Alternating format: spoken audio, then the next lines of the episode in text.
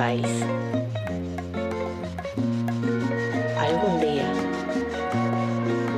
crecerá otra cosa.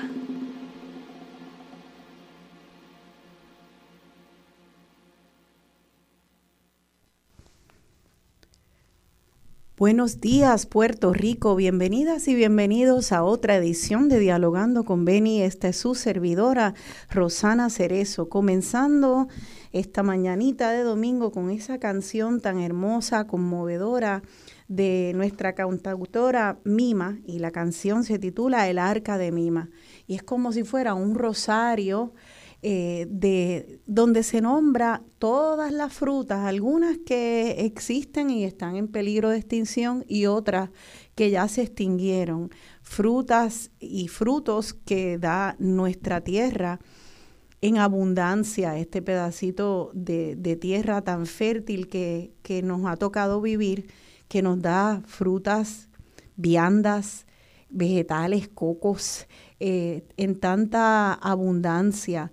Y sin embargo, eh, vamos a hablar de cómo han sido desplazadas, como dice esa canción. Eh, muchas de ellas eh, sencillamente entran al olvido, son desplazadas, eh, sustituidas por la fruta importada y pues de nosotros depende si en este suelo nuestro va a crecer otra cosa, tanto de frutas como de seres humanos, porque es casi una metáfora como si el destino de las frutas en riesgo de extinción fuera también el mismo riesgo de extinción de, las boricuas y los boricuas que vivimos aquí, de ser desplazados si no acabamos de despertar y de defendernos y defender lo que es de aquí.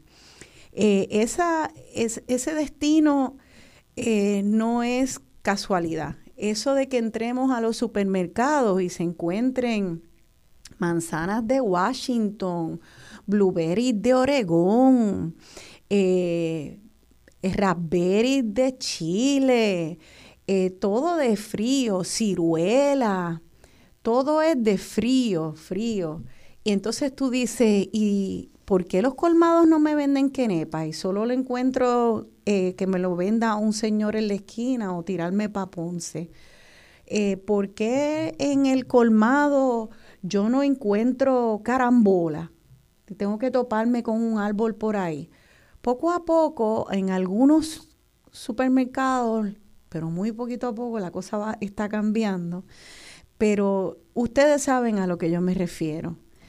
Eh, así que eso es un ejemplo de, un, de una colonización alimentaria que, que hay en nuestro país y que viene ocurriendo de hace muchas décadas. Para ello vamos a dedicar el programa y nos vamos a concentrar eh, en un fruto en particular, pero vamos a hablar de otros también. Y esa que yo no sé si es fruta o vianda o que ahora hablaremos de eso, es la pana, porque la pana nos da un buen ejemplo de esta historia de colonización alimentaria. Estamos tratando de conseguir, como uno de los invitados del panel, a Nelson Álvarez Febles.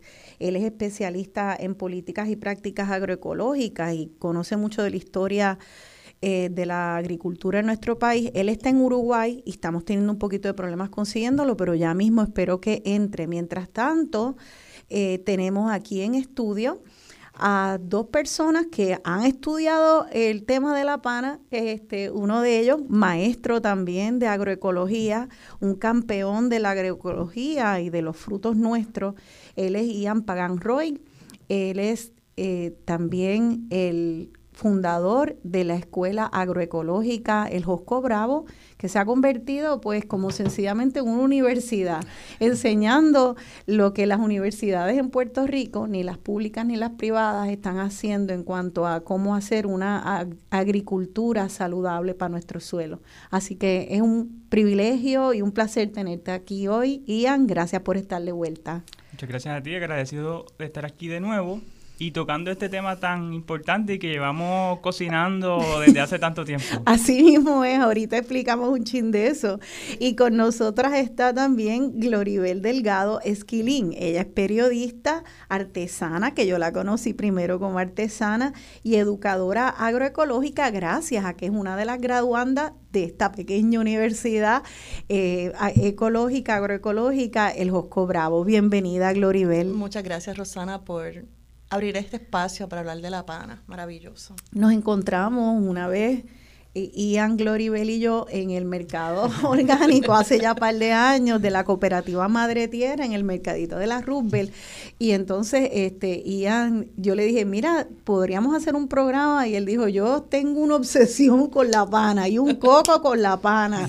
Y, y también estoy enfogonado con la papa y, y pues que el hecho de que la papa se haya quedado con el canto verdad eh, Así que eh, ahorita espero que Nelson entre a la conversación, pero yo creo que a, la- a los boricuas nos gusta mucho la pana. eh, y yo creo que cuando uno llega a un restaurante, si te dicen hay tostones de pana, es como, ¡oh! Sí. Obviamente me das eso, tostones de pana. Eh, nos gusta mucho. Yo pensaría que no está en riesgo de extinción y que jamás lo estuvo. Y sin embargo, me sorprendió muchísimo enterarme que es otra la historia. Así que eh, no sé si queremos arrancar tan específico como que con la pana y después irnos a, a unas historias más, más macro, pero vamos a empezar, Ian, contigo. ¿Por qué esa obsesión con la pana y esa molestia con la papa? Pues mira, yo digo, eh, y algo que cada vez digo más, que, en al- que debemos hacerle un monumento en Puerto Rico al árbol de pana. Tan bello que es. Sí, eh, porque ha alimentado por siglos ya, en gran medida, ha sido parte importante de, de nuestra dieta. Y estoy seguro que temprano o tarde nos va a salvar del pellejo, así literalmente. ¿De veras? Nos va a salvar el pellejo, o sea, nos va a hacer sobrevivir de una hambruna. Porque eso es realmente, cuando uno hace un análisis del sistema agroalimentario mundial. Eh, la posibilidad de un colapso es bastante real. Y más Puerto Rico, siendo un país tan dependiente de la importación, o sea, de traer alimentos del exterior porque se produce tampoco en Puerto Rico cuando se podría producir la mayor parte de los alimentos eh, que consumimos. Y el árbol de la pana es un árbol tan generoso Sí, ¿por qué? Tiene unas cualidades reproductivas eh, increíbles, ¿verdad? Sí. Eh, y la alta producción que tiene el árbol en varias ep- épocas del año, ¿verdad? Así que eh, es ese banco de alimentos que tenemos los puertorriqueños, tal vez de una forma pasiva, indirecta, sin que lo sab- sin, sin saberlo, los árboles están allí Sí. produciendo panas todos los años, Dos veces al año incluso, Dos veces. en al gran año. medida perdiéndose la mayoría de las panas. Increíble. pero van a estar allí cuando nos dé hambre, Sí. ¿verdad? Y, y, y, y, si nos toca, y si le toca a nuestra generación, porque no tomamos las medidas correspondientes para eh, sobrellevar una crisis alimentaria de mayor envergadura a la que ya tenemos, porque eso va a suceder en algún momento eh, por diferentes razones, presiones eh, climáticas, es una de las amenazas más grandes que hemos experimentado, conflictos como lo hemos visto tan recientemente, ¿verdad? Con la guerra de Ucrania, eh, bueno, eso, eso es un temazo completo. Eh, y, y- y- otras dinámicas económicas, otras dinámicas sociopolíticas que ponen en gran riesgo, ¿verdad?, al abasto de alimentos en Puerto Rico y la pana va a estar allí y está allí. Eh, Esto es la pana pues tiene una capacidad reproductiva increíble. Por ejemplo, si recuerdan las personas que, ¿verdad? Y, y- y uno hace el ejercicio cuando van andando por la calle, Sí. eh, uno mira los patios de las casas, principalmente pues, en, en, en la- afuera del área metropolitana, pero incluso en los barrios del área metropolitana podemos ver esa Sí. diversidad alimentaria que inconscientemente y pasivamente los puertorriqueños mantenemos en nuestros patios. Es bien común encontrar en cualquier patio de una casa la cepa de guineo, Sí. sus gandules, el palo de aguacate, la palma de coco, eh, el palito de mango y el árbol de pana. Son como esos árboles constantes que vemos en, en el paisaje suburbano, Sí. ¿verdad? Agroecológico suburbano de, de Puerto Rico. Yo creo que algo que pone de manifiesto la capacidad reproductiva del árbol de pana fue lo que pasó para el huracán María. ¿verdad? Un disturbio tan devastador como lo fue el huracán María, eh, básicamente muchos árboles de pana al otro año ya estaban produciendo pana, ¿verdad? Eh, la cosecha de pana coincide con la época de huracanes. Así que estoy seguro que muchas personas se pueden identificar conmigo que un gran parte de lo que comieron en esos días luego del huracán fueron las panas que tumbó el huracán. Mira para allá. ¿verdad? Sí. Que ese fue un sustento inmediato que pudo haber eh, eh, compensado un poco la escasez de alimentos que hubo en ese momento. Eh, Wow. ¿Qué pasa? El- el huracán pudo haber eliminado gran parte de los árboles, pudo haberlos podado, pudo Claro. haberlos tumbado de raíz, pero ¿qué pasa con el árbol de pana? El árbol de pana se reproduce por la raíz. Así que tú puedes cortar lo que está... El árbol, el, árbol, arriba el tallo, el follaje, Ajá. pero la raíz del árbol de pana constituye un semillero. Que tú tumbas un árbol de pana y nacen 20 árboles a lo alrededor. Oh, wow. Y le está sembrando árboles a los vecinos porque también tiene una característica que ese sistema radicular, o sea, ese sistema de raíces es muy extensivo. Así que tú tienes un árbol de pana y tú vas a ver que espontáneamente a través de los años van a seguir germinando árboles de pana a partir Sí. de las raíces de ese árbol madre Sí. alrededor. Incluso, y eso fue lo que sucedió para María, los árboles que derribó el huracán se multiplicaron. Y de momento pudiera parecer hasta una plaga, porque de momento tiene 10 árboles de, de pana Sí. a- al alre- a- al- alrededor. Eh, y el árbol de pana es bastante eh, precoz. O sea que ya a los 3, 4 años de haberse sembrado de cero, Sí. pues ya está produciendo su primer fruto. Un bebé y está ya dando 3, 4 fruto. años ya está Sí. produciendo fruto. Eh, así que, pues, tiene voluntad propia. y no hay que cuidarlo tanto, entonces. Es de cuidado, de, de- de muy po- de- requiere de muy pocos cuidados. Sí. Eh, es como un gremlin que se moja y se multiplica, ¿verdad?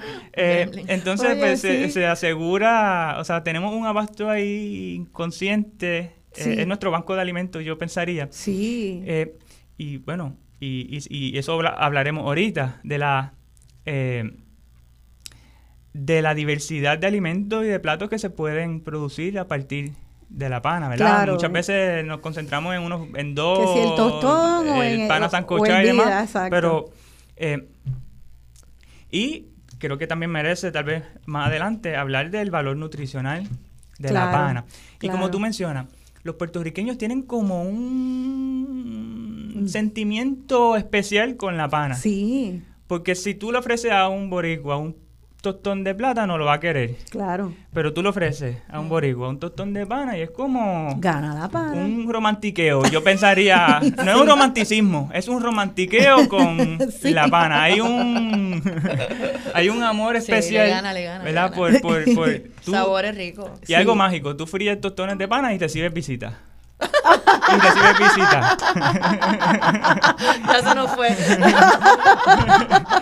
Eh, pero, pues ciertamente, Es eh, verdad. Cada el vez arraigo que yo tengo visita cultural. también eh, digo, voy a, hacer- a freír tostones de pana. Porque, porque sí, porque yo invito cuando voy a hacer tostones de pana, porque sé que es especial, o sea que sí, hay una mística de la pana. Exacto. Y el Ah. arraigo cultural que tienen los puertorriqueños es único en, en- en América. Yo puedo ¿Sí? asegurar que no hay otro pueblo en América que atesore tanto eh, las virtudes del árbol de pana como los Ay, puertorriqueños. ¿verdad? Eso no lo había Ok. pensado. Incluso, ¿verdad? Y, y, y- y yo creo que donde más se desarrolló la pana es en el Caribe. ¿verdad? En las colonias inglesas, que también podemos hablar de cómo llegó Exacto. la pana a Puerto Rico Sí, eh, más en detalle ahorita, que fue a través pues, de, de la, del imperio inglés y de las colonias que tenían en el Caribe el imperio inglés. Sí. Después llega a Puerto Rico. Eh, pero en estas colonias inglesas no arraigó tanto como arraigó en. Puerto Rico, en la población puertorriqueña, incluso en los hermanos dominicanos y en los hermanos, y en los hermanos cubanos, no se atesora tanto, sí existe la pana. Eh, incluso en Cuba hay lugares que es extraño, que no conocen necesariamente. Ah, aquí tú, a, cualquier puertorriqueño tú le hablas de la pana y sabe claramente lo que es. sí. En Cuba, pues no es tan así, ¿verdad? Existe la pana, es Oh. algo más escaso. Oh. Eh, así que yo puedo asegurar que en América, Puerto Rico específicamente, es eh, el pueblo con mayor arraigo cultural con, pues, con este fruto. Qué fantástico y qué suerte tenemos porque qué ricura.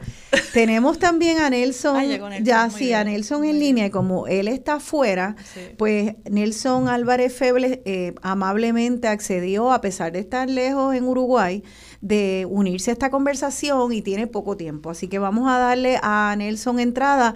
Buenos días Nelson, bienvenido al programa.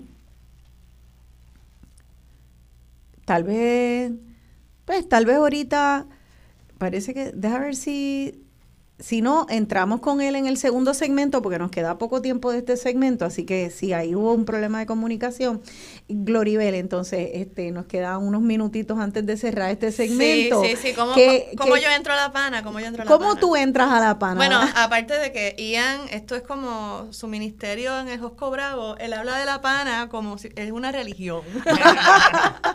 durante todos los cursos del Josco Bravo, él habla de la pana durante todo. Yo estuve tomando talleres ocho meses. Sí. Y él repite constantemente el tema de la pana. Y, y interesantemente, yo entré al Josco Bravo después del huracán María por el miedo ¿no? de, de pasar hambre y porque mi familia, mis abuelitas estaban vivas y era como un poco cuidar y- su alimento. Y yo entré al Josco Bravo eh, y luego monté una pequeña finca, la pequeña, un huerto en, durante la pandemia. Y yo empecé a sembrar y justamente ese año murió una de mis abuelas. Murió una abuela y el otro año murió la otra abuela. Y mi conexión con el huerto fue empezar a, a rememorar todas esas memorias que hubo a través de la gastronomía con mis abuelas. Así que yo voy al huerto y uno de los primeros árboles que me conecta con mi infancia es la pana. Porque yo me crié en una casa de abuela con una, un techo de zinc, con un palo de pana que se usaba todo el tiempo para almorzar. Así que yo empiezo a escribir de mis abuelas y de, mis bisabue- de mi bisabuela Ofrecina Ujú. a través del palo de pana. Incluso fui del palo de pana donde yo me crié, que ahora hay una torre de telecomunicaciones y el palito de pana y una torre de telecomunicaciones enorme. Y yo voy allí a escribir. Y yo voy allí a escribir y a conectar con mi bisabuela. Y un día igual, eh, investigando, nos encontramos en la placita Roosevelt y empezamos a hablar. Y yo estoy escribiendo unas memorias de mi familia a través de la gastronomía. Y Ya. la principal es la pana. Por ahí es que yo empiezo. que es fantástico. O sea que también la pana eh, no solamente tiene una historia en nuestro país, sino que tiene una historia en la familia de cada persona y pues nos lleva el probar una pana como es un viaje. Yo estudié literatura de un autor francés que se llama Proust, que se come un bizcochito, que es una galleta que se llama un madeleine, al principio del libro. Y del libro, que son cientos de cientos de páginas, es todo la memoria a partir de ese mordisco a la madeleine. Y nosotros podríamos masticar una pana, oye, ¿verdad? Totalmente. Y comernos una pana. Algunas personas también, son tantos los frutos de Puerto Rico. A mí me pasa hasta con el casabe, que mi papá siempre traía casabe. Para mí yo no puedo comer casabe sin hacerlo con mi gordo al lado, comiendo casabe conmigo. Sí, porque- porque es imposible eh, desvincular la memoria esa familiar afectiva de estas comidas. Por eso, eh, Radio Escucha, amigas y amigos boricuas, estamos dedicándole este programa a nuestros frutos eh, y a la pana en particular, porque la pana es reina en Boriquén y vamos a seguir hablando de la pana porque esta historia pica y se extiende. Vamos a hablar en el próximo segmento de cómo trataron de erradicarla para que estuviéramos comprando otra cosa. ¿Qué será? Adivinen. Este, eh, nos quedamos con esa, ese misterio, ese suspenso. Eh, vamos a la pausa, rapidito volvemos a hablar eh, de la pana y cómo trataron de eliminarla de nuestro paisaje. Estamos en Dialogando con Beni.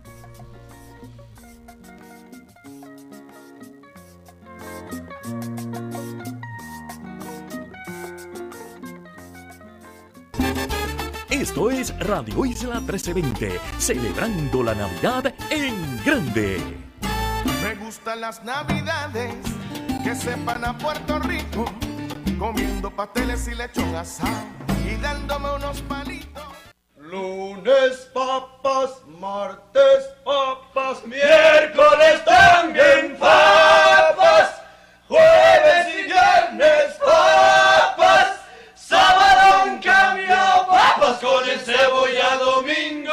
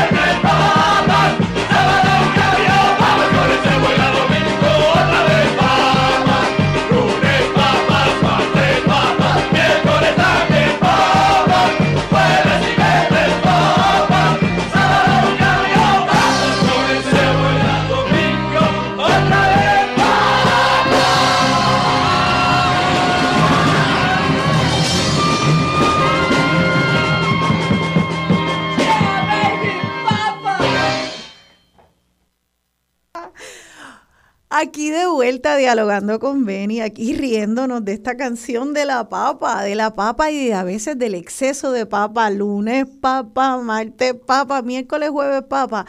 Eh, sí, ha habido una, una colonización con la papa, este, cuando mi niña era pequeña, bien bebé, no hablaba mucho, eh, pero le gustaban las papas fritas y íbamos en el carro, ella vio la M de McDonald's, la M es amarilla, y no tenía un año, y miró y dijo, papa.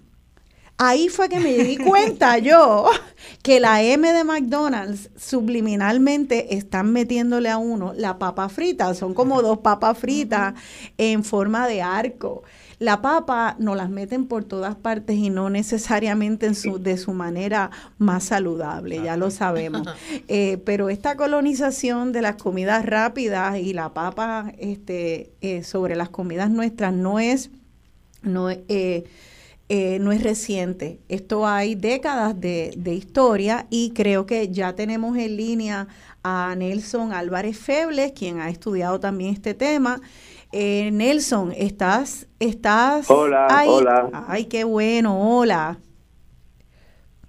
¿Se me oye bien? Se te escucha muy bien y entonces tengo entendido que nos has estado escuchando también tú a nosotros. Sí, sí, todo el programa. Y déjame saludarte a ti, a Ian, a Gloribel. Es un honor estar entre tanta gente buena.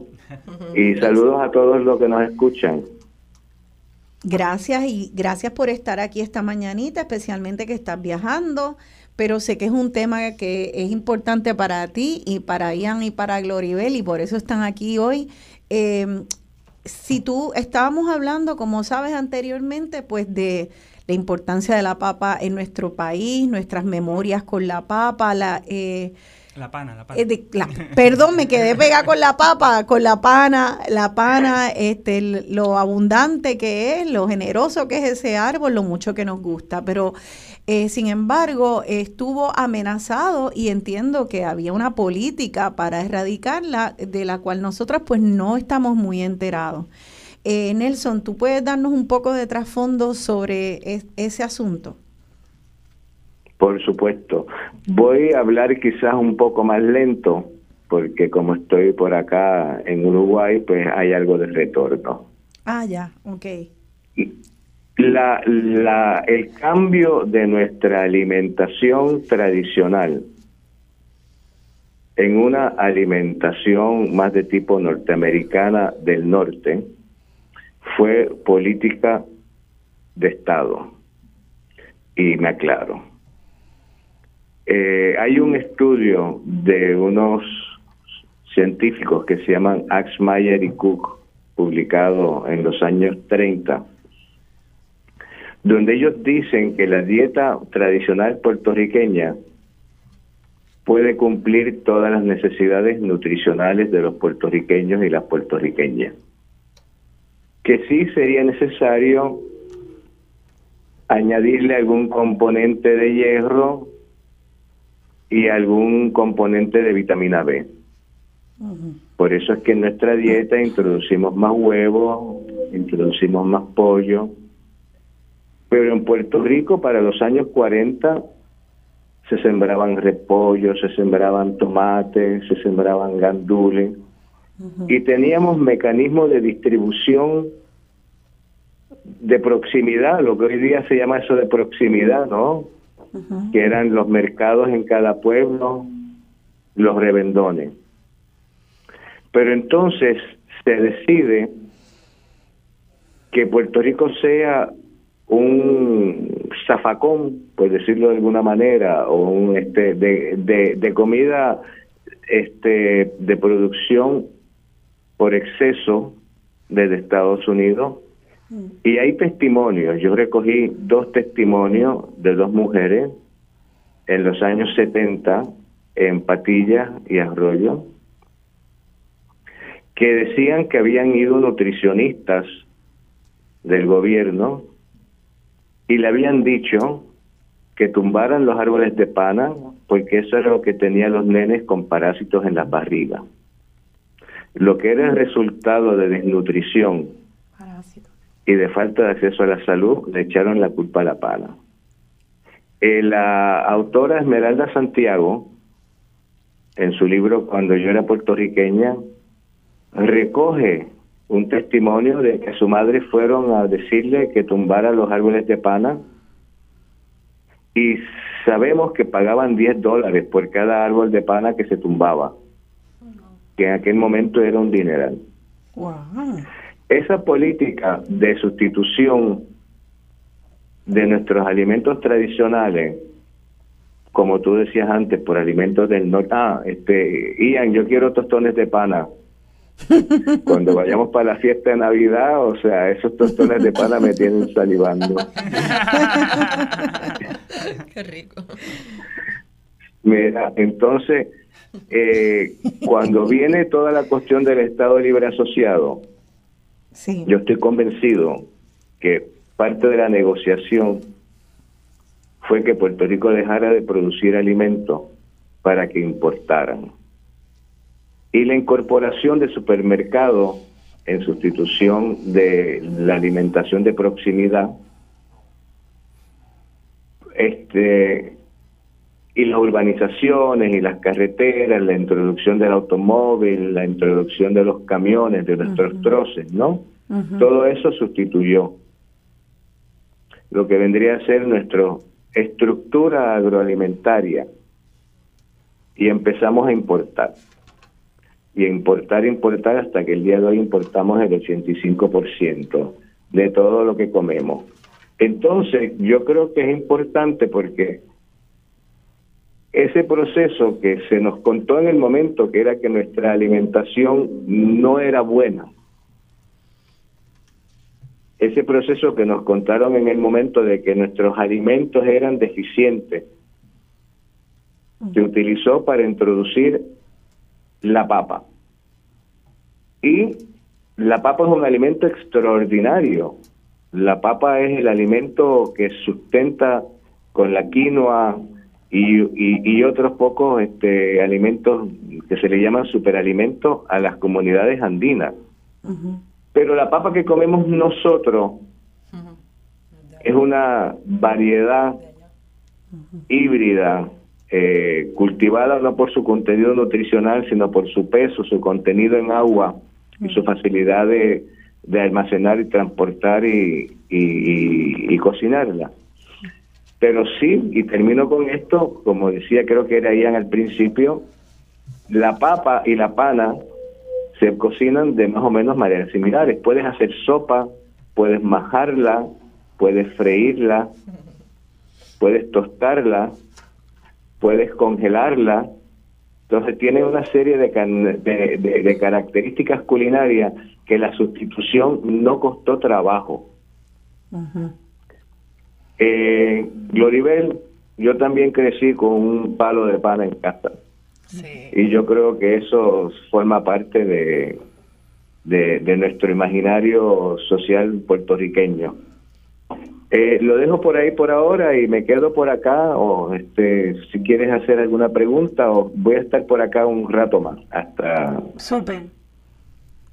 Gracias, pues sí, este nos pusieron entonces, nos pagaron 10 pesos para ser nosotros los agentes que, que de la destrucción de la papa, de los árboles de la, de la pana, perdón. De la pana. De la pana, sí, no, es que con la canción me fue como que me taladraron la papa de los oídos al cerebro.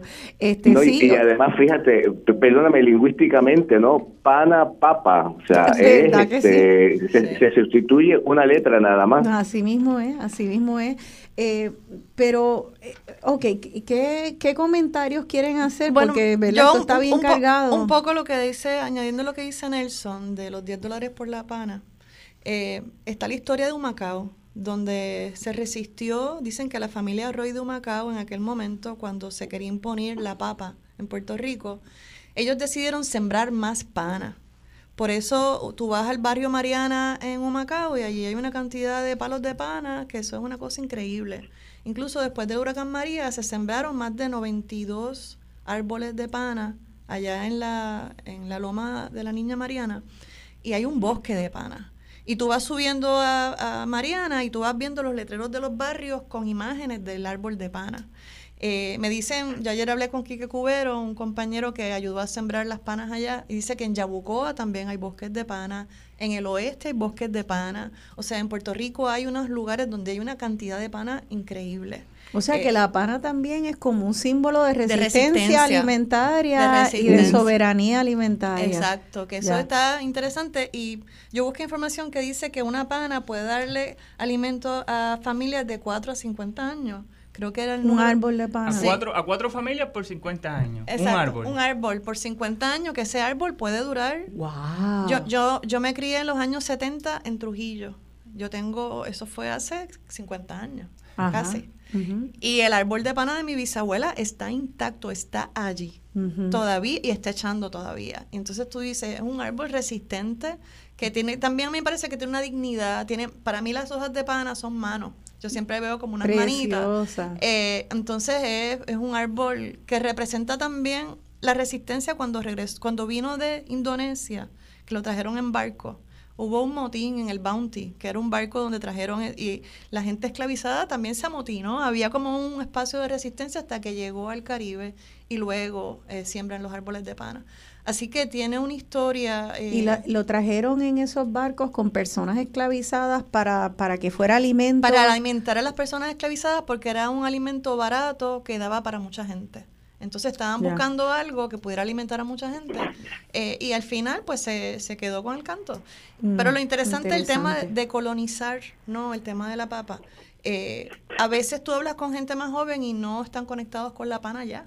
Como la canción de Mima cuando la pusiste al principio, van desapareciendo una cultura que era a través, por ejemplo, la serenata de bacalao con pana, Mm. con vianda. Sí. Eso es bien de campo. Entonces, eso era Sí. una cosa, una comida humilde que tal vez se ha ido desapareciendo por la prisa, por los supermercados, por toda esta cosa.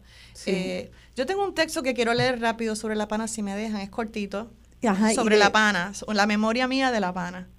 Ah, bueno, la memoria tuya sobre la pana. dale, Bien cortito, Sí. dice, una de las cosas más difíciles de la pana es cortar y sacarle la piel.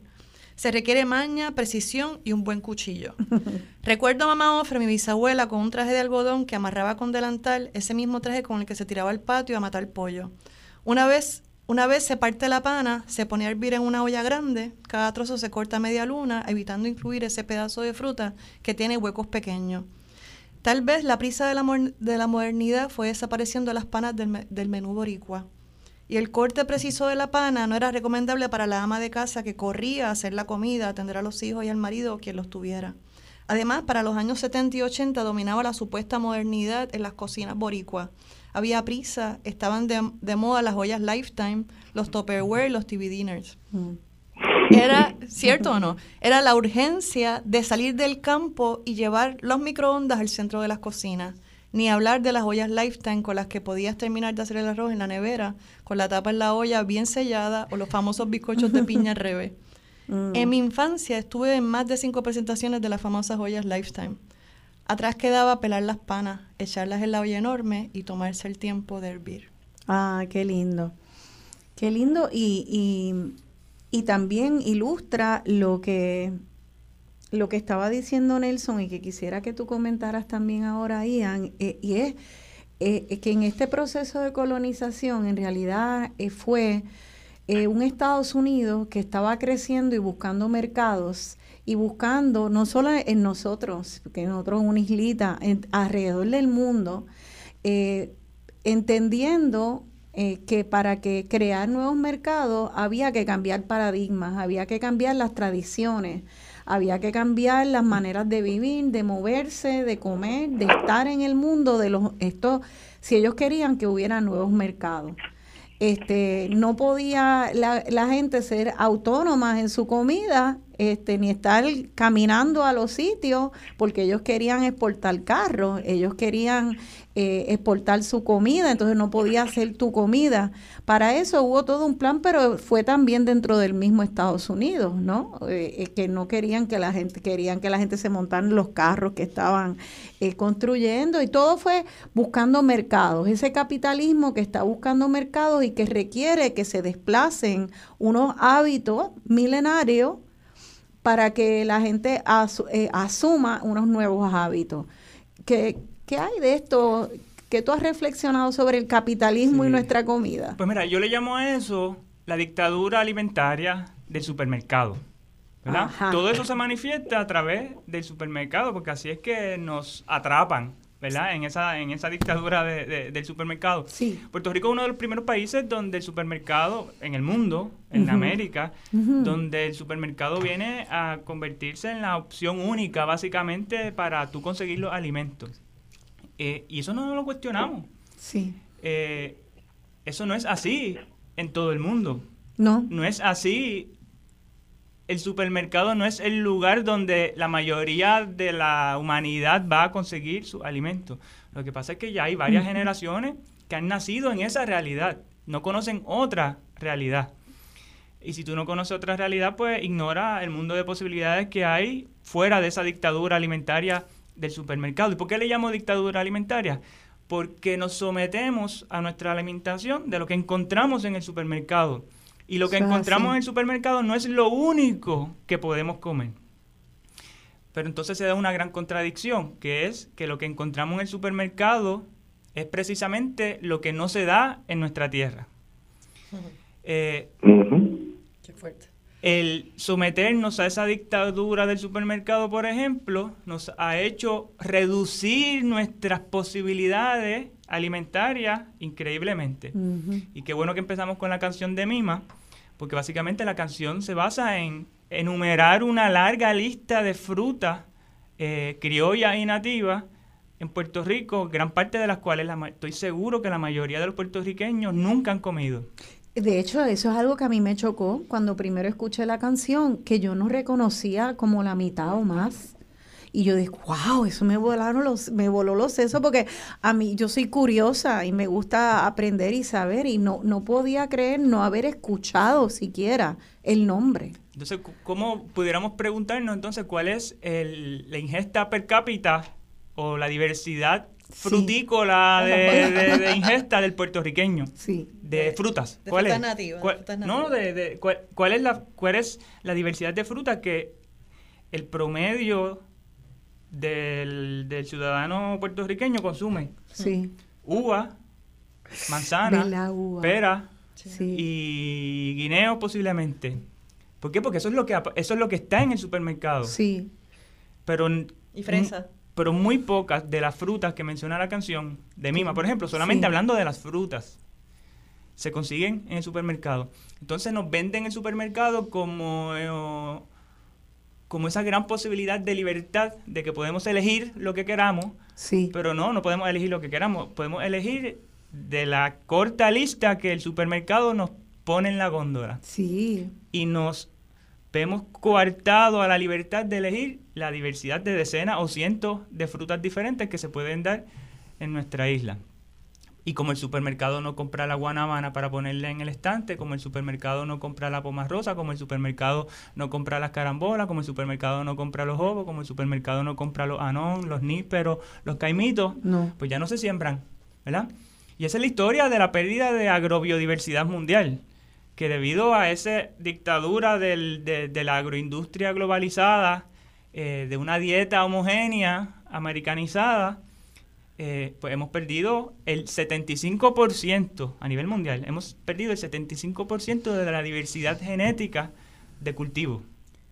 Ian, y quisiera hacer un paréntesis ahí porque es americanizada, pero es como que americanizada con la, marca del capitalismo americano, porque eh, es que ellos mismos fueron colonizados. O sea, estoy segura que eh, dentro de los mismos Estados Unidos tenía que haber una diversidad de frutas que el, la industria agrícola industrial este, eh, esa, eh, eh, in- in- eh, repetí, a- agrícola industrial, no me refería a eso, el complejo agrícola militar, es que le llaman, ¿verdad? El, ¿Cuál es el término? Quiere en grandes masas producir unas comidas que son las que ellos se van a concentrar, hacerlo con estas fincas que solo producen eso y obviamente aún dentro de Estados Unidos se les impuso a todas las pequeñas comunidades que podían tener una diversidad brutal porque cómo va a ser en- Pero, pero en- tam- pero en- también hay una cosa, hay una trampa ahí, porque quien está escuchando y no siembra, dice, bueno, ¿qué opciones tengo yo? Porque si yo no siembro y yo no sé cómo sembrar, y en las universidades y en las escuelas no enseñan a sembrar, entonces hay una trampa, porque lo que tengo para comer es eso. Ujú. Entonces, y obviamente ya no están sembrando un montón de frutas que Ujú. se han ido desconociendo. Pues la gente quiere, yo pienso que la gente quiere Rosana, Sí. se tiene que ir. me, me gustaría intervenir. Sí. Déjame terminar algo aquí, Nelson, un segundito rápido. Ajá. Ok. Nada, que la gente realmente en Puerto Rico quiere sembrar, pero necesita conectar con quienes están dando estos talleres de siembra, eh, porque la gente está desesperada, ya no puede pagar los precios del supermercado Sí. y la gente sabe que muchas de esas frutas están contaminadas. Eh, Nelson. Sí, y discúlpame, Gloribel, pero yo Sí. estoy acá con un tema de retorno, ¿no? Ajá. Eh, em, muy importante lo que estás diciendo, que tenemos que aumentar eh, la- las oportunidades para la gente aprender de estas cosas y de todo el sistema agroalimentario, no solamente de la siembra, sino que sembramos, cómo se come, cómo se cocina, eh, cómo se distribuye. Pero volviendo a lo que decía Ian de la diversidad este, agrícola, Estados Unidos a principios del siglo XX tenía 500 o 600 variedades de manzanas. Hoy en día tenemos Wow. tres o cuatro en el supermercado que son mayoritarias. Wow. Y cada una de estas variedades existían en contextos biodiversos, con otras frutas, con otros componentes agrícolas. Yo quiero darles un ejemplo. Por ejemplo, una familia en los Andes, eh, quechua, siembra 30, 40 variedades de papa. Wow. Y la gente dice, ¿por qué, ¿por qué tantas papas? Cuando no hay cupones, en caso de que venga una sequía o en caso de que venga eh, un año con mucha lluvia, necesitamos variedades resistentes a ese estrés climático. Pero a mí me contaron una vez cosas muy bonitas, como por ejemplo ellos siembran una papa azul que se usa para el Día de Todos los Muertos. O si hay una mujer embarazada en la familia, pues siembran una papita para darle papillas al bebé. Entonces, históricamente el ser humano vivió y se desarrolló en una adaptación agroalimentaria a su entorno, principalmente de manos de la mujer, porque la mujer ha sido la agricultora principal a través de la historia. Y en Puerto Rico, pues esa diversidad Mm. eh, de siembra y agroalimentaria nos permitía cierta independencia. A finales del siglo XIX fuimos bastante independientes en nuestra alimentación. En los años 30 y 40 fuimos bastante independientes. La reducción de los componentes que comemos y el hecho de que sean importados son un elemento de colonización importante que nos quita mucha libertad como pueblo. Y, y que, Gracias. Sí, cómo no, al revés, gracias a ti. Y qué interesante ese ejemplo de las manzanas en Estados Unidos, que había tantas distintas este, tipos de manzanas y que ahora apenas hay una cantidad, como un puñado de, de, distintos tipos. O sea que esto es algo que se le ha hecho a las comunidades a través de, de, lo- de todos los países, incluso los mismos Estados Unidos. Ya la papa nos está botando de este segmento. Este, eh, vamos a hablar un poco después de la papa también y cómo es que la papa entonces hace pum pum pum y empiezan a meternos papa, ojo, nariz y boca. Eh, seguimos aquí hablando de la pana versus la papa en dialogando con Benny.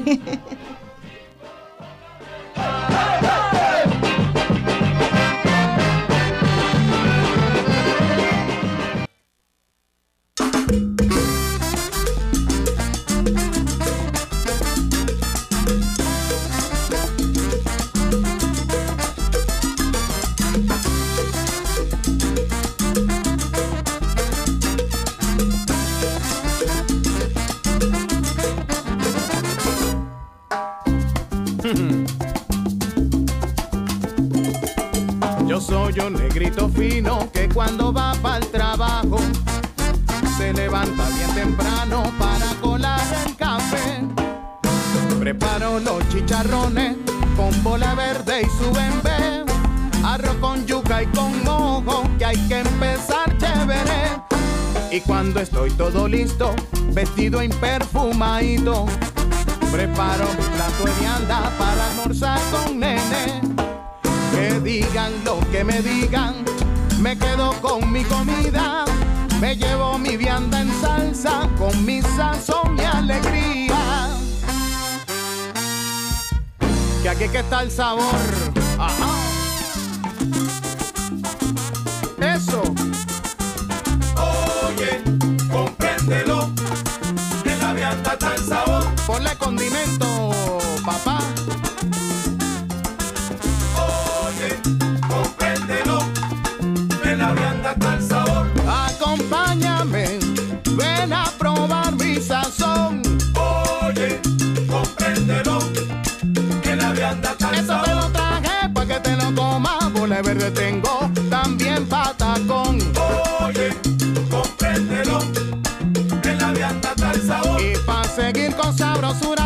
También, tengo también tu chicharrón.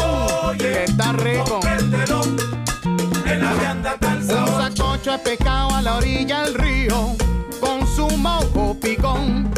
Oye, compréndelo, que la vianda sabor. Está rico, ¿no? Ahora, montate en el caballito.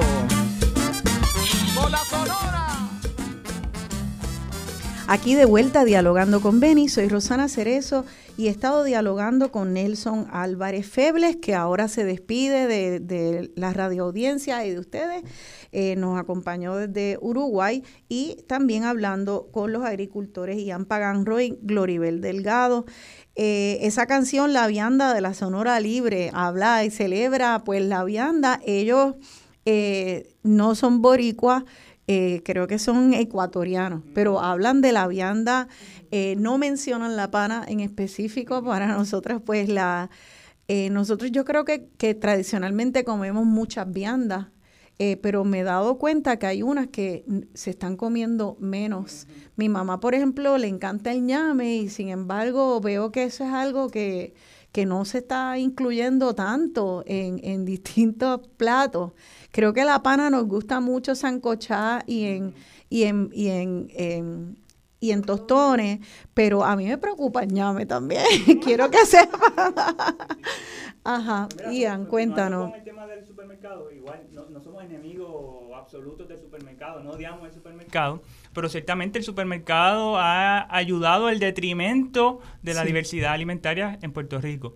Ahorita mencionamos el caso de las frutas, pero el caso de las viandas es otro ejemplo, ¿verdad? En gran medida por, por la invasión de la, de la papa.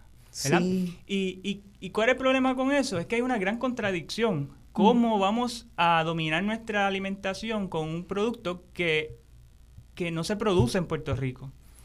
Y que es un producto eh, em, altamente cargado en su producción de plaguicidas, ¿verdad? Porque un producto delicado Wow. que necesita unas aplicaciones eh, enormes de Mm. puerticidas para poderse lograr. Ay, yo no sabía eso. Cuando en Puerto Rico tenemos vocación, ¿sabe? La geografía puertorriqueña, los suelos puertorriqueños tienen una vocación tan amplia para nuestras viandas, para los cultivos de raíz que tienen unas propiedades gastronómicas muy similares y superiores a la, pa- a la, a la papa. O sea, ¿cómo nuestra dieta va a estar dominada por la papa cuando tenemos la yautía, cuando tenemos la malanga, cuando tenemos la batata, cuando tenemos el ñame, cuando tenemos la pana, cuando tenemos el apio. Y yo no conozco, igual como dije con la pana, yo Sí. no conozco otro pueblo que coma tanta raíz como Puerto Rico. Porque Oh, incluso nuestros hermanos caribeños eh, no consumen tantas raíces como, como nosotros. O sea, hablando de yautía, hablando de, de malanga. Y eso solamente hablando del, de la especie, eso sin hablar de las variedades dentro de cada cultivo. Wow. que está el ñame sí. florido, por ejemplo, el ñame habanero, el ñame lila, el ñame vinugas, Mira, vaya. el ñame de papa.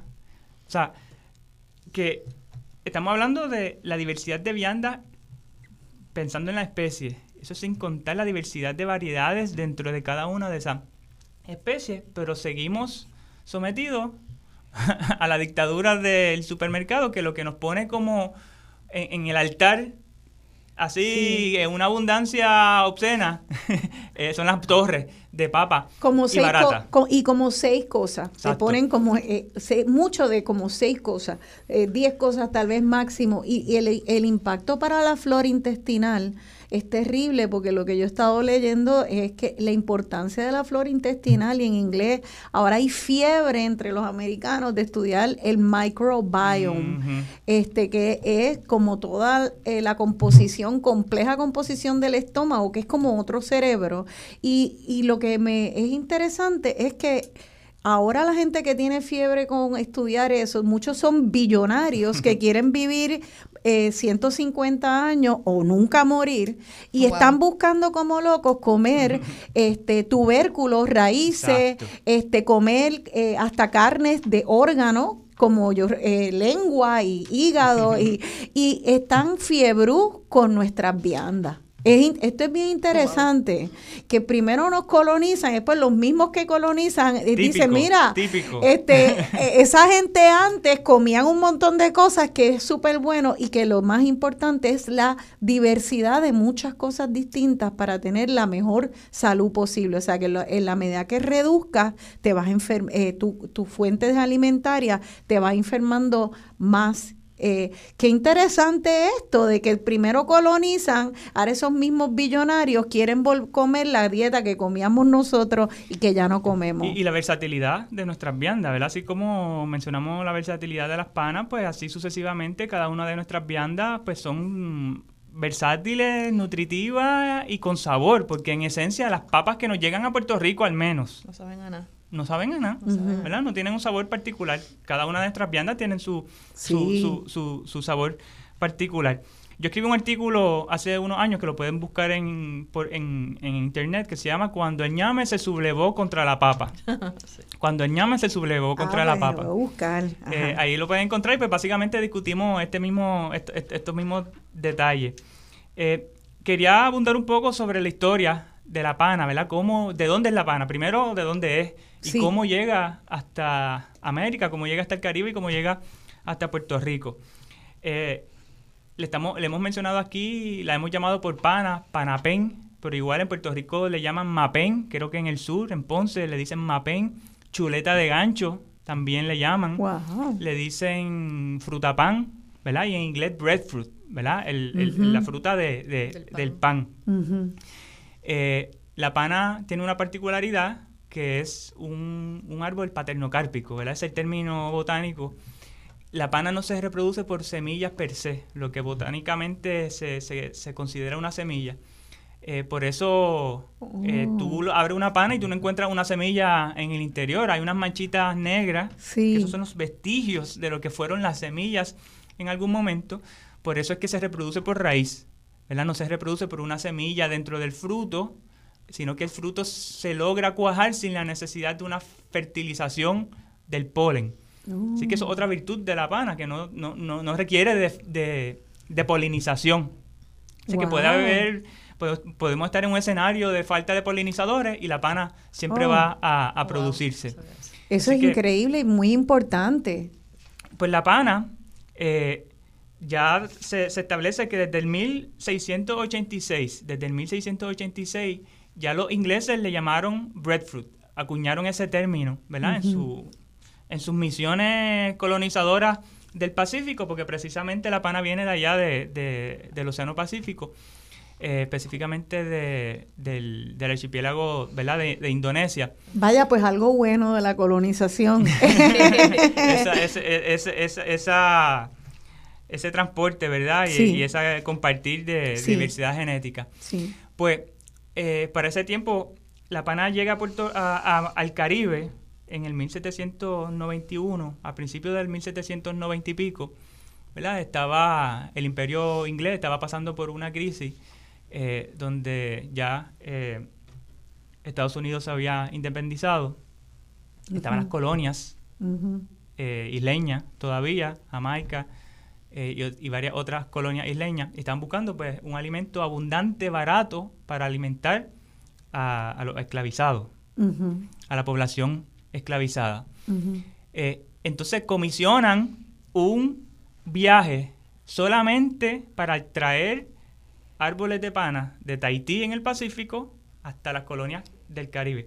O sea que la colonia británica invirtió en una misión botánica para traer el árbol de pana desde el Pacífico hasta, hasta el Caribe. Ian, perdona ahí, te, te, te interrumpo porque pudieron haber traído tantas cosas y decidieron invertir mucho dinero en una misión botánica para traer la pana. ¿Será que desde entonces ya sabían las virtudes que tú nos has dicho del árbol de pana? El hecho de que no requiere de polinizadores, de que es tan generoso y que da frutos hasta dos veces al año, que, que da mucho fruto en abundancia. ¿Ya lo sabían entonces? Básicamente 100 años antes ya habían acuñado el término breadfruit, los mismos británicos. Que la conocían entonces. Y 100 muy años antes los españoles ya habían conocido el, el árbol de pan, así que ya habían varios siglos de, de conocimiento Ya. de que ese árbol existía. Ya. Pero recuerdan que esos, esos, esos viajes duraban semanas, meses en alta mar. Traer un árbol vivo que requiere de agua, no le puedes echar agua salada para mantenerlo vivo, pues toda una operación. Así que ellos comisionan este primer viaje acá, eh, a través del barco Bounty. Y ese se ha hecho una leyenda, la historia de ese barco, que han hecho varias películas, Películas. Sí, incluso ¿verdad? Película, hay películas. sí. el motín del, del, del Bounty. Del Bounty, sí. Eh, hubo una subelevación, ¿verdad? De, de- de los marinos que iban acompañando a William Blight, que era el capitán al que se había encargado de esa misión.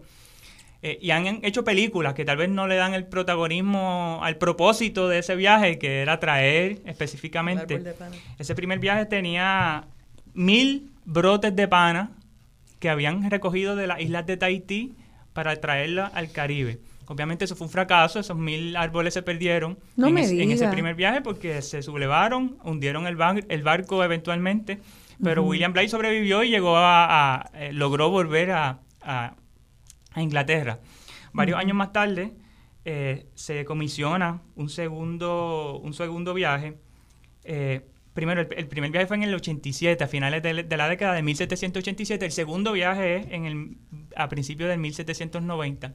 Ahí sí logran traer cerca de 2.000 brotes en una nueva misión botánica desde Tahití y lo distribuyeron a, a- a Jamaica y la isla de San Vicente.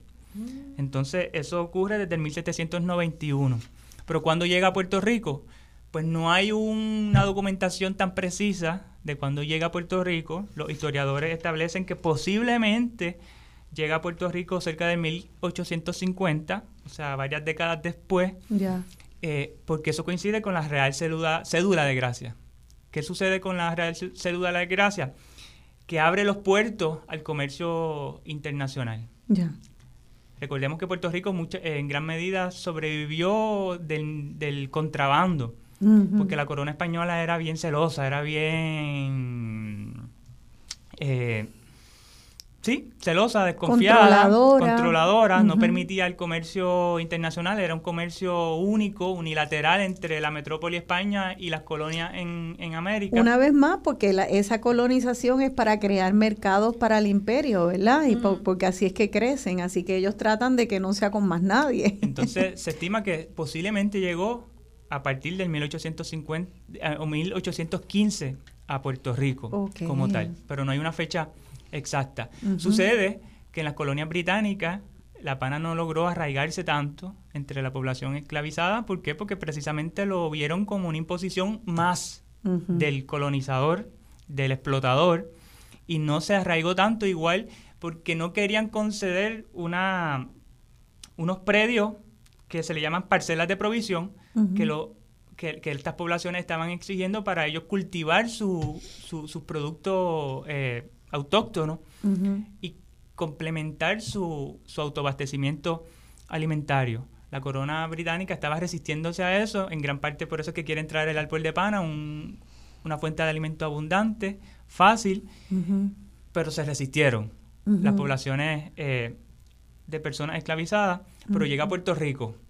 Y en Puerto Rico, aparentemente, pues los íbaros, las poblaciones campesinas, Les gustó. les gustó sí. y, se, y se arraigó, ¿verdad? Al punto que lo conocemos hoy día, que pues me reafirmo, no conozco otra cultura, al menos en América, en América, Ujú. que tenga una afinidad tan grande como la pana, como con la pana, como los puertorriqueños. Eh, obviamente el, el- el asunto es diferente en, en el Pacífico. Todo lo que es Micronesia, en Hawái, hay una cultura bien fuerte porque llevan consumiendo pana cientos, miles de años posiblemente, porque de ahí Ah, es que es autóctona la pana. Y estamos hablando de pana, pero también está la pana de Pepita, que llegó también en ese mismo viaje con la pana. Eh, y la pana a su vez tiene otras familias, otro, otro, otros parientes que son de la misma familia, como lo que es la jaca, el jackfruit, Ah, sí. que está muy de moda recientemente. Bien grande. que está muy de moda Sí. recientemente, usualmente en la onda vegana, ¿verdad? Porque la usan hasta cierto punto como de Como un carne, imitador, como carne, un, un- un un sustituto de, de- de carne. Mm. Pero igual yo pudiera decir que de, ese- de esa familia de la pana, a Puerto Rico llegó la pana, lo que conocemos como un panapén, la pana de pepita y, y el jackfruit, eh, la jaca La jaca. que no es tan común como la pana de pepita y la pana, pero sí hay evidencia de que los jíbaros sembraron en mayor o menor medida Ujú. la jaca también en Puerto Rico. Ya. Wow. Este, así que gracias por eso, porque nos remontas. Es bien interesante. No voy a poder volver a picar una pana y pelarla sin pensar en Sin ese. olvidarte todo ese trayecto, ese camino, Sí. trayectoria. Sí, increíble. Eh, ¿Tú has encontrado en tus investigaciones algo, además de esta historia, que pueda... Bueno, lo mío más anecdótico, ¿no? Mi conexión también emocional con la pana. Y estaba comentando ahorita que en un momento, cuando se atrasó mi casa hace unos años, que me llamaron del banco para decirme que estaba atrasada la casa por dos o tres meses. Yo me puse a llorar con, por el teléfono y la persona que me atendió del banco me dijo, no llores, yo te voy a decir cómo vas a salir de esta. Yo te voy a enseñar a hacer rellenos de pana. Y yo le dije, ¿cómo usted me dice? Sí, no, vamos Eso a hacer rellenos de pana. Tú consíguete unas panas. eh, yo te- tú me llamas y yo te explico cómo hacer rellenos Por de pana. teléfono. Por teléfono. Y Esta em- es la agente del banco. del banco. Y tú vas a me dice, o vas a comprar brazos gitanos a Mayagüez y vendes en la luz.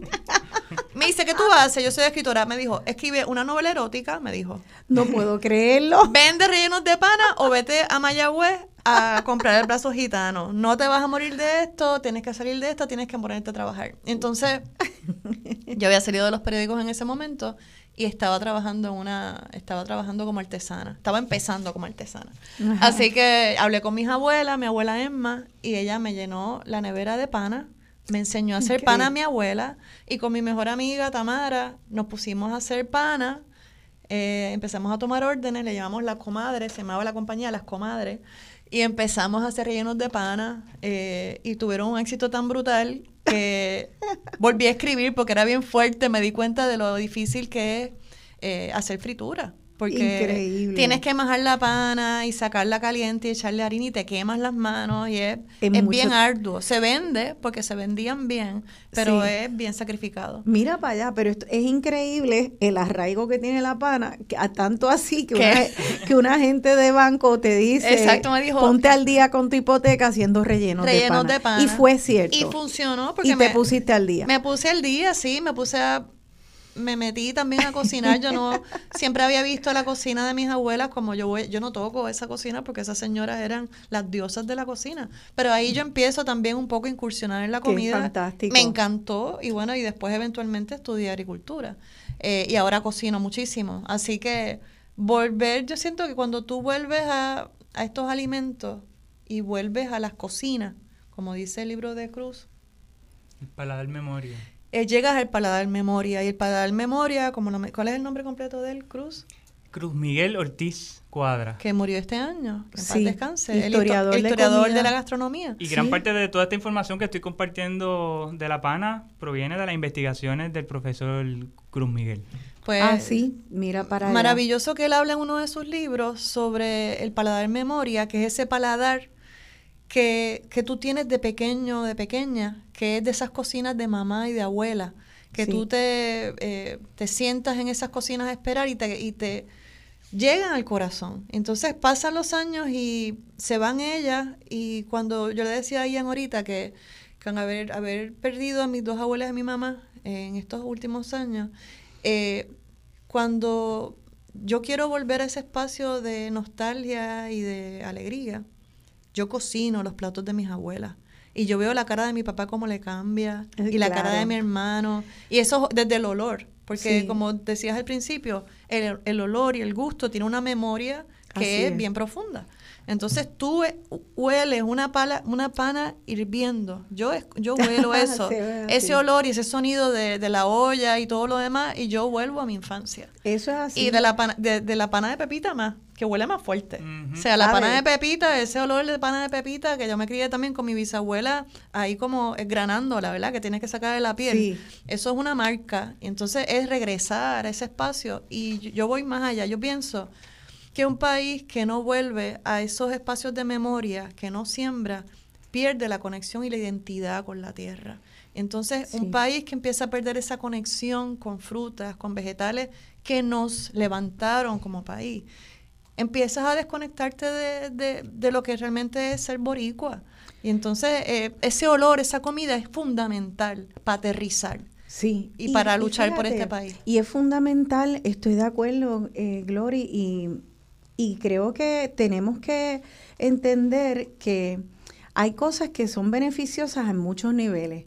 Y esto, por ejemplo, volver a comer viandas y comer panas y ñames, todos sus tipos y, todos los frutos de nuestra tierra, este, nos ayudan a conectarnos con nuestra identidad boricua, pero nos ayudan también alimentariamente. María Benedetti, los otros días hablé con María eh, y le dije, mira, quiero este, mejorar mi dieta y ella me dijo, come todas las viandas que encuentres, le echas el agüita con la cual tú la, la, hierves, eh, la majas si quieres, le echas aceite de oliva, le echas el pesto eh, eh, hecho con orégano, brujo, este y está y vas a estar comiendo súper bien, come distintas distintos tipos de viandas. Así que quiero hablar del valor alimenticio, alimentario de, de la pana porque aparte de que nos, nos remonta a nuestra historia familiar,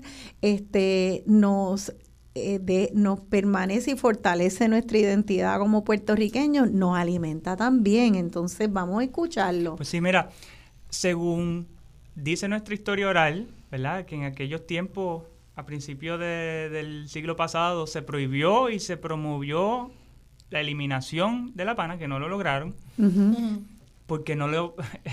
cuando tú cortas un árbol, como empezamos el programa, cuando, tú cortas un árbol de pana, van a nacer 10 más. Increíble, sí. Así que llegó para quedarse.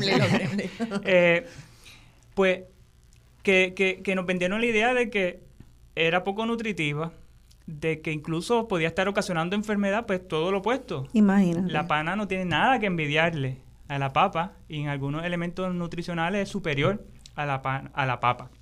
Aquí tengo una tabla que compara la pana con el arroz y con la papa. Por ejemplo, la pana tiene el doble de proteína que el arroz y tiene 2.5 veces más proteína que la papa. Tiene 9, veces más proteína que el arroz y 2 veces más que la papa. Tiene 1.2 veces más fósforo que el arroz y 0.7 más fósforo que la papa.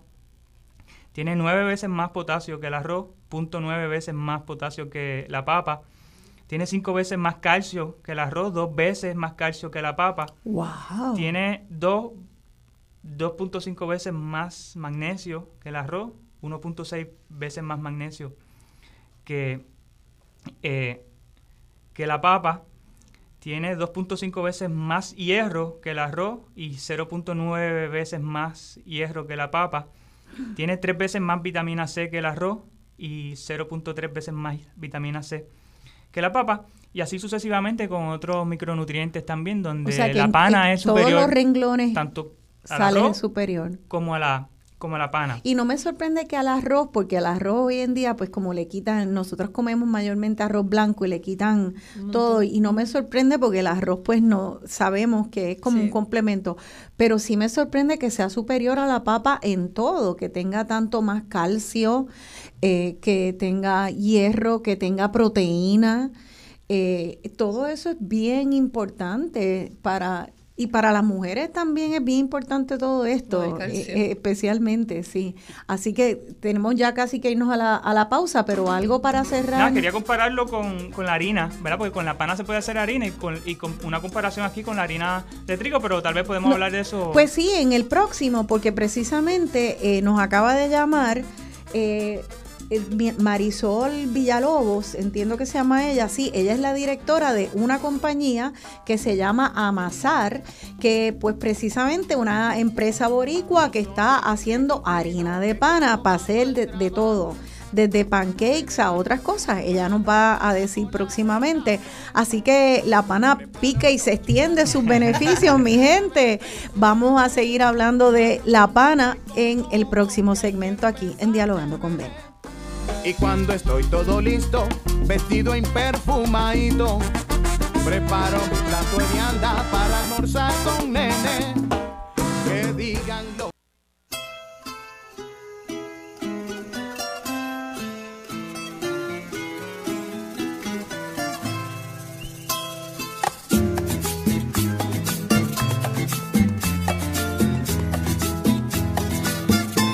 Conozco un jibarito del pueblo de Maricao que se levanta temprano con su machete amolao y se mete en la espesura con el calzón enrollado. No le tiene miedo al fango y el camino está embachado. A las 10 de la mañana ya tiene el monte talao y al filo del mediodía el jíbaro ya almorzado. ¿Y qué come ese jibarito tan listo y tan aguzado? Que come ese jibarito tan listo y tan abusado. Café con pan y andas con bacalao. Café con pan y andas con bacalao. Un jíbaro inteligente, un jíbaro preparado. Y a chinchorro.com él siempre está conectado para ver si en la catumba está el holgorio montado o si mi amigo Rubén ya tiene el lechón asado y que come ese jibarito tan listo y tan aguzado y que come ese jibarito tan listo y tan aguzado. Café con pan y con bacalao.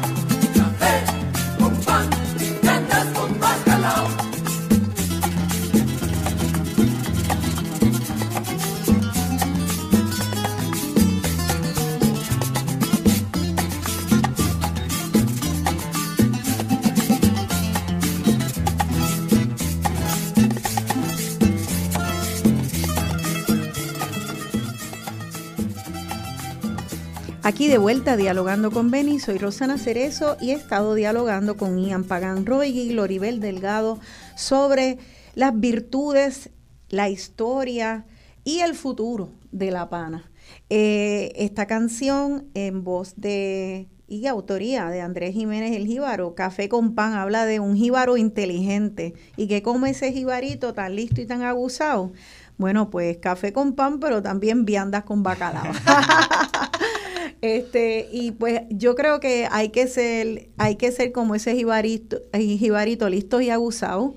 Eh, ciertamente eh, esa historia que nos contaron, que parte de la colonización nuestra, eh, a muchos niveles, ¿verdad? De, de, de, desplazar los frutos nuestros, de crear unas economías para que estemos dejando el dólar afuera. Eh, y también eh, que, y, que no hace sentido porque es un fruto más, mucho eh, más nutritivo, pero también el vendernos una idea de cómo estar en el mundo con prisa Y uno de los retos es que pues la pana es dura y la pana eh, eh, hay que hay que hacer esfuerzo, hay que saber picarla. En los otros días yo llevaba tiempo sin, sin pelar una pana y tuve que entrar a YouTube para ver cómo pelar. Y yo, qué vergüenza, pero voy a entrar por si acá porque me estaba quedando mucho como que el corazón. este Y dije, déjame ver si hay una manera de, de hacerlo más eficientemente. Así que creo que definitivamente toma eh, dar un esfuercito más darle unos minutos más y vale la pena, vale la pena ir a nuestras plazas de mercado, vale la pena salirse de la dictadura del supermercado, vale la pena a decir, hablar con los gerentes y decirle de los supermercados y decirle por qué no hay pana. ¿Por qué no hay lo que sea? ¿Por qué no hay eh, eh, lo que sea que usted quiera ver puertorriqueño? ¿Por qué no hay níspero? este, de verdad que no, no entiendo. Y ya hay supermercados, como siempre hago, eh, como la, la la distinción de el econo de Altamira, donde me da mucho gusto ir y encontrar frutos de Puerto Rico, tienen muchos, podrían tener todavía más, pero incluso he aprendido de lo que son muchas frutas que yo no conocía, como la garcinia, he encontrado jaca, guanábana, y te dicen hasta de qué pueblo son. Oye, eso es una chulería, y hay gente que viaja a Econo de Altamira nada más que por esa experiencia. Pues cojan nota los otros supermercados de que es que incluso incluso es un mercado para ellos y aquí hay un pueblo receptivo y que quiere eso. Queremos hacer ese esfuerzo, queremos educarnos. Este, este segmento se nos va eh, rápido y yo quería, antes de, de traer a una invitada que va a entrar rapidito ahora, que nos digas, Ian, tú siendo un maestro de, de la ciencia de la agroecología, si, si entonces estamos, eh, la pana tiende a ser orgánica y la papa, eh, ¿qué? La papa que comemos normalmente por ahí, ¿es orgánica igual? ¿Cómo Pues mira, es esto? Ciertamente la pana es un, un producto, un, un árbol bien agradecido, bien bondadoso, que crece básicamente de forma espontánea, que no requiere de grandes cuidados. Este, yo no conozco a alguien que fertiliza sus palos de pana. No, ni yo. Porque el árbol de pana se encarga de llegar hasta donde está la nutrición a través de su amplio eh, sistema de raíz. Así que pudiéramos decir, en general, que la pana es un producto orgánico, ecológico. Mira eh, para allá. Por Mm, eso, porque se produce básicamente de forma espontánea y no requiere de grandes cuidados. Mientras que la papa está dentro del listado de los 12 cultivos más sucios. Usualmente, todos los años se publica la lista de los 12 cultivos sucios. Que, Que en inglés le llaman dirt- dirty foods. Sí, los Ajá. dirty dozens. Dirty dozen. Que ese, ese listado de los 12 cultivos que tienen una carga de plaguicidas tóxicos en su interior por, pues, por, en su producción por la aplicación de, de diferentes plaguicidas. Y la papa siempre está en ese listado de los 12 cultivos No me más diga. sucios. O sea, que miren para allá, a menos que se vayan a comprar una papa orgánica que debe costar como 12 pesos el saco, porque yo Wow. las he visto que son carísimas. A veces uno ve una que otra bolsita de papas orgánicas y yo digo, wow, no puedo comprar eso, es muy caro.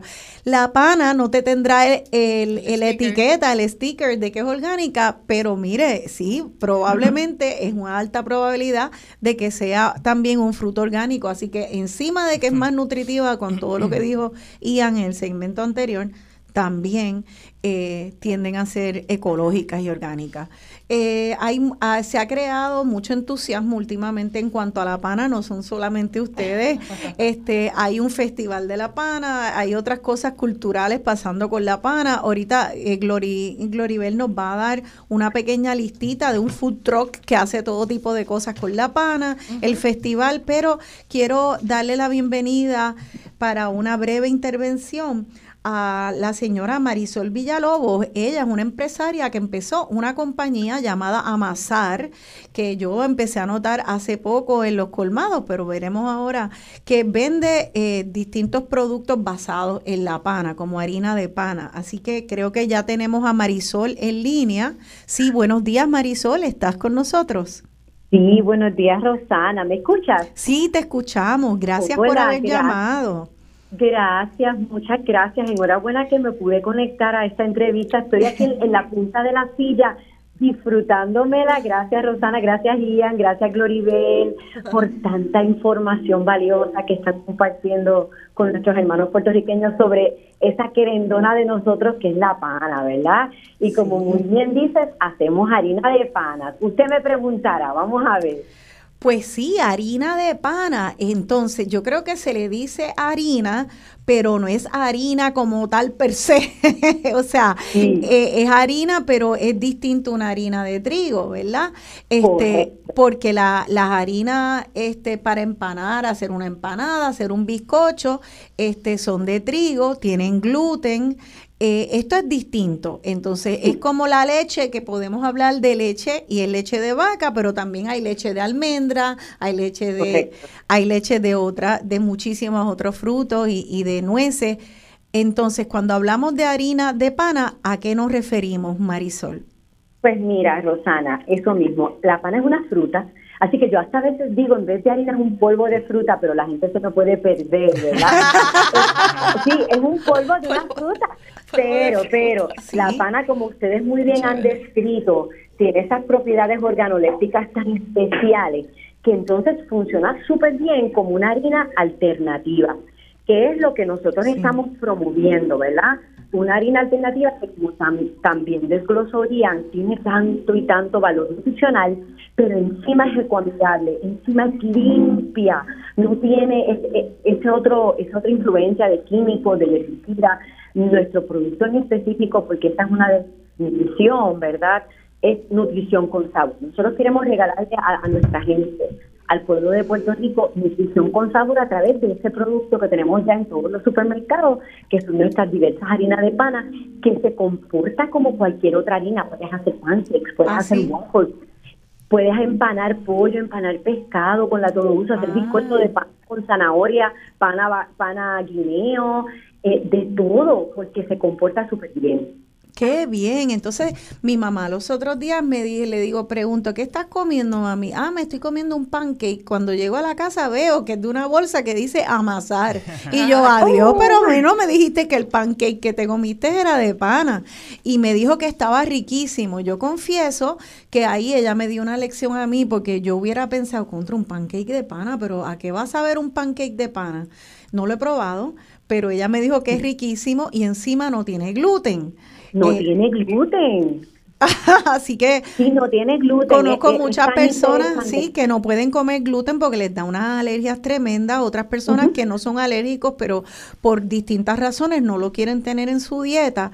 Eh. Así que eh, ustedes estaban pensando en, en, en grupos de personas alérgicas o con problemas. Ustedes están proponiendo que todos nosotros probemos y que empecemos a aventurarnos y movernos más hacia este sabor. Mira, Rosana, mi producto y la pana es para todo el mundo. No conozco a nadie, gracias a Dios, que sea alérgico a la pana. Y, y entonces, y entonces, por eso mi producto tiene cero alérgeno. Yo, yo, yo digo que es una adquisición y si lo pensamos bien en términos de frescura, en el supermercado, en la harina más fresca que usted puede consumir, esta con panas de aquí, estas con panas de esta cosecha, es la harina de amasar. Y pero es importante eso que tú traes, porque mucha gente cree, primero, ay, es de pana, ¿cómo sabrá eso? Sí. Bien, sabe igual de rica que un tostón. Lo único que no está frito y, y tiene todo ese saborcito normal de la pana, pero entonces lo interesante es que es mucho más nutritiva que cualquier otra harina común que tiene gluten, que, que vemos en el supermercado. ¿Y ese, y ese Así que- pancake de pana, sabe a, a comerme una pana majada? ¿O No, sabe a no. pancake? No, no, sabe a pancake. Es un sabor, yo también le digo a la gente, dale la oportunidad, porque Sí. realmente sabe muy rico y es bien rico en fibra, que es bueno para el corazón, que es bueno para la gente diabética. Así que lo interesante Sí. es que sabe tan rico, aunque tiene un nuevo saborcito, pudiéramos decir, sabe bien bueno. Bueno, yo he recibido personas, ¿verdad?, que, que son de Estados Unidos, que me vienen a visitar al proyecto, porque tenemos un proyecto agroturístico, y cuando vienen son celíacos o no comen gluten, y me dicen, yo no puedo creer que ese pancake sea gluten free. Porque, y es la pana, Rosana, Ian, Gloria. Increíble. pana, Increíble. De hecho, nosotros tenemos un premio, Rosana Internacional, es el primer producto de Puerto Rico. Lo digo con tanto agradecimiento a toda la gente que nos apoya.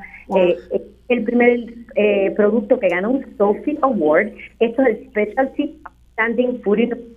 Así que es un premio a, la, a los productos de especialidad que son como gourmet, pero que son innovadores. Y nosotros, es un, es un premio a nivel internacional, es como el Oscar, yo decir, desde la comunidad gourmet. Mira lo y lo otorga el Specialty Food Association en Nueva York y Amasai con La Pana hicimos, eh, ¿verdad? Esta primera premiación para Puerto Rico con nuestro. Excelente. Pues eso es tremendo y como dijimos ahorita, hay, hay una misma eh, cosa, en este caso nuestro tema, la pana puede tener muchos, muchas capas de beneficio o de toxicidad.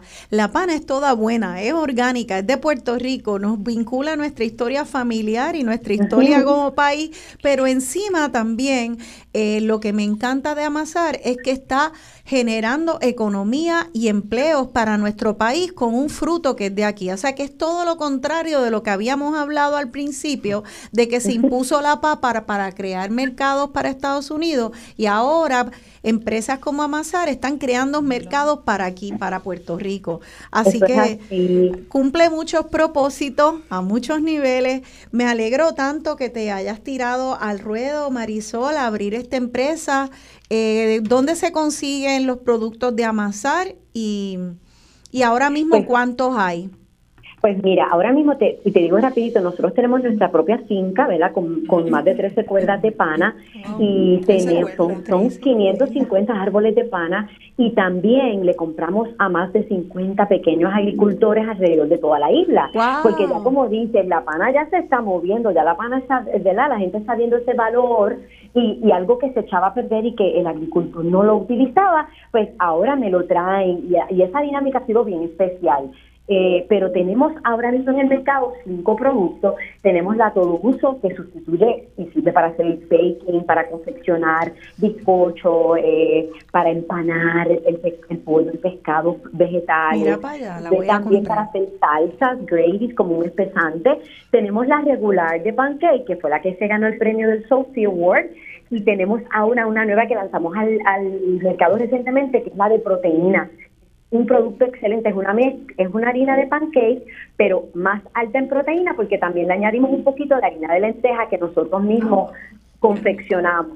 Así que wow. es harina de pana, siempre, todos mis productos, la estrella es la harina de pana. Y es, él es el- va a ser siempre el ingrediente prioritario. Pero esta de proteína también tiene un poquito de harina de lenteja para aumentar esa proteína, ¿verdad? Porque hay gente buscando más low carb Sí. y, y es, y es más para ese tipo de personas, pero sabe muy Excelente. pues yo le he visto en varios colmados, le he visto también en la plataforma de Puerto Rico Produce, este, y así que es fácil ya de encontrar. Gracias Marisol Villalobos por habernos llamado y habernos dado esta información y sobre todo por haber empezado una empresa netamente boricua usando un fruto netamente boricua que hacía falta ya que, que lo rescatáramos y no solamente para par de usos, sino para todos los usos que puede darnos. Así que gracias Marisol por hacer ese, Gracias, esa Rosana. labor. Y, y terminó rapidito con que ustedes hablaron de la soberanía alimentaria. Tenemos que empezar a ir al supermercado y pedir los productos de aquí, pero que se escuche, ir al gerente, decirle, ¿dónde está la harina de pana? Ellos me dicen que estamos en todos los supermercados de la isla y aquí no lo veo, porque no lo tienen. Sí. Eso tiene que ocurrir. Así mismo, así mismo es. Gracias Marisol por tu participación y eh, nada, voy a salir de aquí a comprar unos paquetitos de amasar. Gracias, gracias. Nos tenemos que volver a encontrar. Podemos estar hablando un día de pana. Así, así mismo es. Pues muchas gracias Marisol. Yo te quería Lindo día. mencionar. Gracias a ustedes. Buen día. Entonces, eh, ya casi nos tenemos que ir, pero no sin antes, Gloribel, tú has recopilado. Algunos otros productos también de la pana. Sí, por favor. Está mi Panapen Food Truck, que es un proyecto que yo probé hace poco de tacos de pana. Y eso es espectacular. No me digas. ¿Y dónde queda? Ellos se mueven por la isla, ellos se mueven por la isla, ellos van a festivales artesanales y entonces de momento tú ves el taquito de pollo, de la- lo que tú quieras, puede ser vegano también.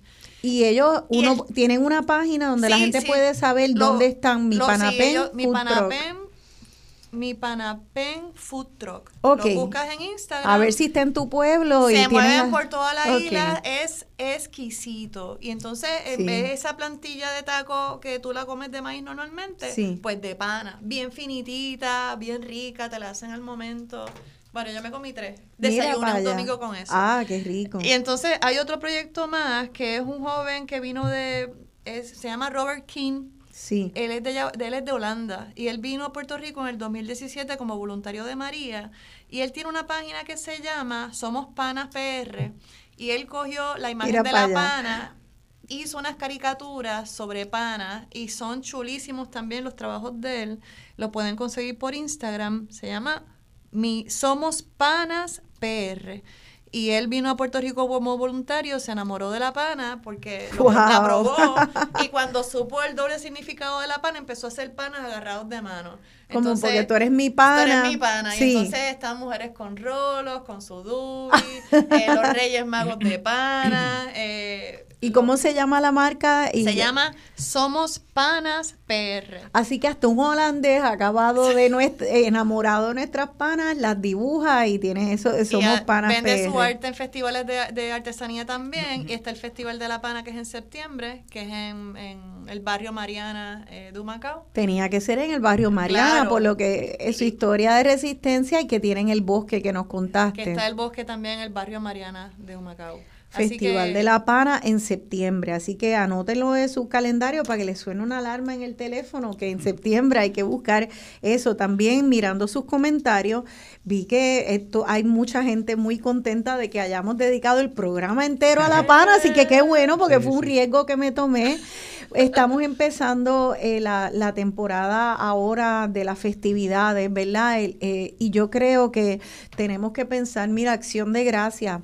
Eh, ya Puerto Rico tiene mucha resistencia, yo creo, en muchas cosas. Ya, eh, la gente muchas veces hace pernil y hacen eh, acción de gracias bien boricua y las navidades ni se diga. Exacto. Pues ah, pensemos también en la pana y una de las personas que nos escribe eh, dice que de los mejores pasteles que ha probado en su vida son con masa de pana y yuca. Pana primero y yuca después. Mira, yo quería Wow. aprovechar para nombrar algunos productos Sí, por con favor. la pana. Por ejemplo, están los tostones de pana, pero también las panas, la, la fritura en rodajas de la pana, Fritura, hervida, ajá. sancochada, flan, rellenos de pana, bizcocho de pana, pana en escabeche, ensalada de pana, como si fuera ensalada de papa.